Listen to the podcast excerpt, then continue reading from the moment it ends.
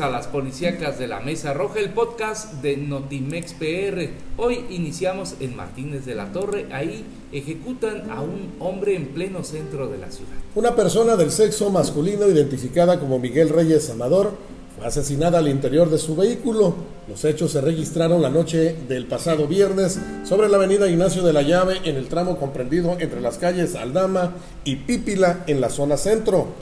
La víctima se encontraba al interior de una unidad Volkswagen Jetta de color azul con placas de circulación YFL921A del estado de Veracruz cuando un sujeto o sujetos desconocidos abrieron fuego en su contra en repetidas ocasiones quedando varios casquillos percutidos en el lugar. Cabe hacer mención que el interior del vehículo también se encontró un arma de fuego, lo que hace suponer que el hoyo oxiso habría intentado defenderse al presentir que iba a ser víctima de una agresión.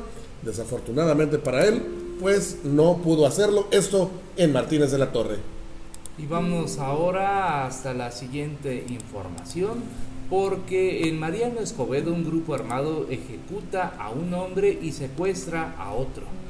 Así es, la noche del domingo, un hombre identificado como Juan Carlos N. de 30 años de edad fue privado de su libertad, mientras que Sabino N. de 41 años fue asesinado por este mismo comando armado cuando intentó detener el plagio de este joven en la congregación Chicola del municipio de Mariano Escobedo y se conoce que a las 11.40 de ayer domingo hombres desconocidos armados en tres camionetas color negro arribaron a esta vivienda eh, que está ubicada en la calle Venustiano Carranza y Montes de Oca en esta congregación Chicola y justo frente al campo deportivo el grupo armado y quienes sin mediar palabras sometieron a Carlos N de 30 años de edad para llevárselo privado de su libertad y en ese momento los demás individuos se llevaron a Sabino hacia las inmediaciones de un campo agrícola y ahí lo asesinaron disparándole en varias partes del cuerpo.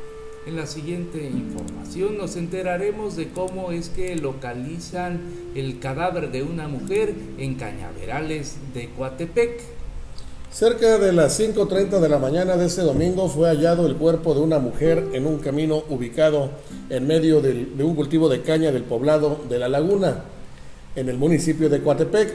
Una llamada anónima alertó a la policía municipal que en un camino de terracería ubicado entre Cañales y un costado del poblado de La Laguna se encontraba tirado el cadáver.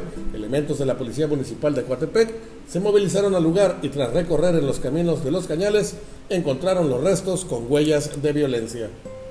Y por otro lado, en la siguiente información, vamos en Coatzacoalcos a ver cómo un ejecutado quedó ahí en un motel de Coatzacoalcos. Él de origen era de Acayucan. Sí, trascendió que este hombre ejecutado en el motel de la colonia Santa Rosa pues era de Acayucan. Este hombre respondió a Elder Vallencio López de 35 años de edad aproximadamente, quien se dijo que llegó en compañía de una mujer con la que ocuparía la habitación del motel El Encanto en la avenida Juan Osorio López. Sin embargo, después de haber ingresado la noche del sábado, un grupo de hombres armados irrumpió en el lugar y atacó a balazos a este sujeto, quien perdió la vida de manera inmediata debido a la gravedad de las lesiones y la mujer resultó ilesa. Qué situación en Coatzacoalcos, siempre violenta. Sin embargo, localizan restos de un bebé en cañaverales de Fortín de las Flores. Bacabro hallazgo realizaron cortadores de caña la mañana de este sábado al percatarse de los restos de un bebé en el camino al pueblo de las Flores. El hallazgo se registró después de que cortadores de caña que acudían a realizar la quema de un cañal de la zona cuando los fuertes olores los dirigieron a descubrir los restos del cuerpo del bebé.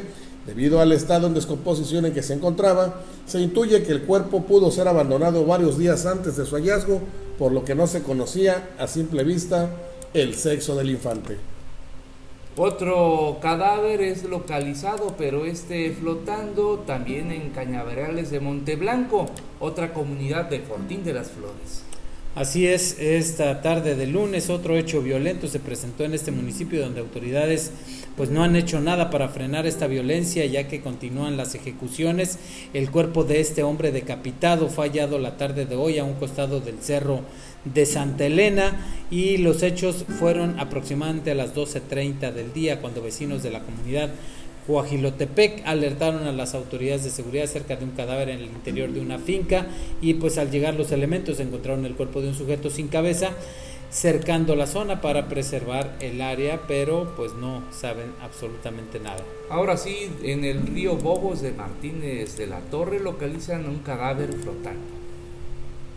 Así es, el cadáver de un hombre fue localizado flotando en las aguas del río Bobos, a la altura de la colonia Francisco Sarcos de la ciudad de Martínez de la Torre, luego de presuntamente verse inmiscuido en una supuesta riña. Sin embargo, hasta el momento no existe versión oficial en torno a los hechos.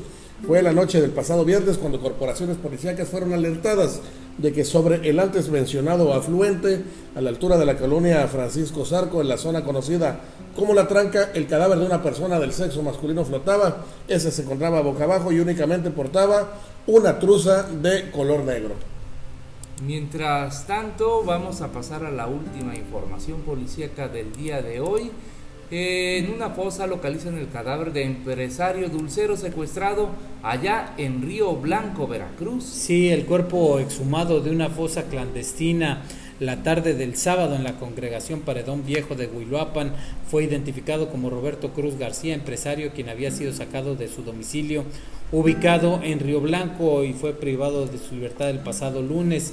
Los familiares hicieron el reconocimiento oficial del cuerpo ante las autoridades de la Unidad Integral de Procuración de Justicia. La mañana del sábado, elementos del servicios periciales acudieron a una fosa a un costado de Río Blanco en la carretera vecinal que se ubica a un costado de la autopista Córdoba Puebla y el empresario había sido privado de la libertad el lunes cuando se encontraba en su domicilio sobre la calle Nicolás Bravo donde sujetos armados ingresaron llevándoselo por la fuerza y trascendió que sus captores pedían una fuerte cantidad de dinero por regresarlo sano y salvo. Hasta aquí el podcast de Notimex PR, hasta aquí las policíacas de la Mesa Roja